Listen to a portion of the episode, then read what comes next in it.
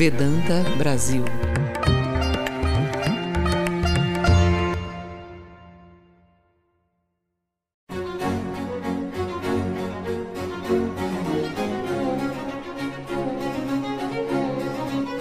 A história da vida de Swami Vivekananda é a de um ser fenomenal. Ele era o tipo ideal de yogi e monge, de instrutor e líder, de místico e asceta, de trabalhador e filósofo.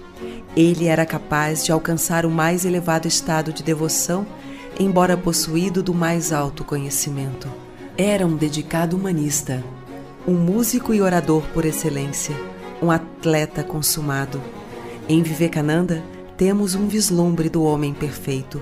Seu guru, Sri Ramakrishna, disse a seu respeito: Narendra é uma grande alma, perfeito na meditação. Com a espada do conhecimento, ele despedaça os véus de Maya. A inescrutável ilusão Maya nunca poderá subjugá-lo. Mas quem era Swami Vivekananda? Sobre sua chegada mística, disse Sri Ramakrishna. Um dia, estando absorto em um estado de samadhi, vi que a mente estava subindo além do reino fenomenal do universo físico, da terra, lua, estrelas, além do sol, e penetrou o reino das ideias sutis. Em contínuo ascenso, a mente ultrapassou as esferas das sutilíssimas formas das divindades e cruzou a luminosa barreira que separa o absoluto dos conceitos e aspectos de sua manifestação. Por fim, a mente entrou no transcendental reino do indivisível. Ali, vi sete sábios do supremo conhecimento submergidos na mais profunda meditação. Pensei que em sabedoria espiritual e santidade, cada um desses sábios devia ter superado muitas deidades.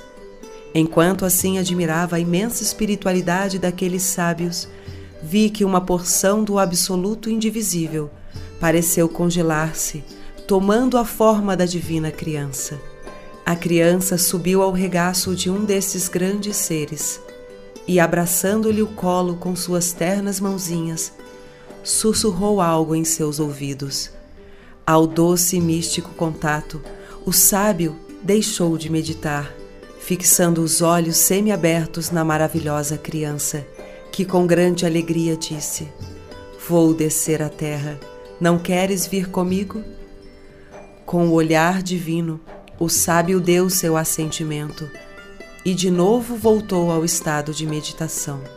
Com grande surpresa, vi que uma pequena porção da existência daquele sábio, tomando uma forma luminosa, desceu no lar da família de Naren, Vivekananda. Quando Sri Ramakrishna viu Vivekananda pela primeira vez, imediatamente reconheceu-o como a encarnação do sábio da maravilhosa e mística visão e admitiu que a criança divina era ele mesmo. Swami Vivekananda foi o mais ilustre mensageiro da encarnação divina, Sri Ramakrishna. Em 1881, o jovem Narém viu seu mestre pela primeira vez, em casa de um parente seu e devoto do mestre. Narém cantava com maestria e possuía uma voz maravilhosa, tendo aprendido a técnica da música. Nessa ocasião, Narém cantou alguns cânticos. Ouvindo-o, Sri Ramakrishna entrou em Samadhi, o estado da divina supraconsciência. Quando Sri Ramakrishna estava para regressar ao templo de Dakshineswar, onde vivia, chamou Naren e lhe disse: Vem ver-me logo. Poucos dias depois, Naren voltou e o mestre imediatamente recordou a mística visão sobre sua chegada, e nele reconheceu seu futuro mensageiro. Nessa ocasião também, a pedido do mestre, o jovem cantou vários cânticos espirituais e, como de costume, verteu todo o seu coração no canto. O primeiro cântico dizia: Ó oh, mente, vamos à nossa própria morada, vestida como estrangeira, porque andas como errante por esta estranha terra. Estes seres viventes que te rodeiam e os cinco elementos, nenhum é teu. Todos para ti são forasteiros Encariando-te deles, ó mente louca, por que te esqueces de ti mesma? Ó mente, sobe pela verdade da verdade, com o amor puro como luz de seu caminho.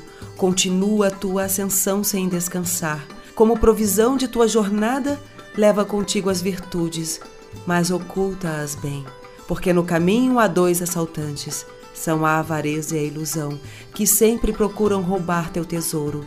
Mantém a constante companhia de teus guardiões, autocontrole e tranquilidade.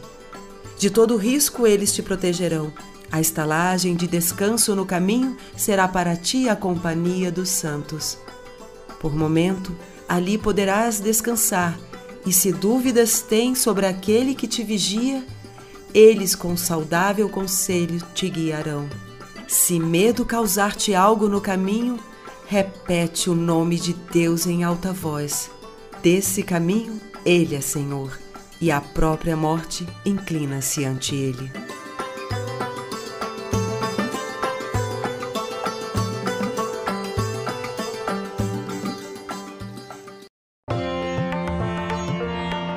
Vedanta Brasil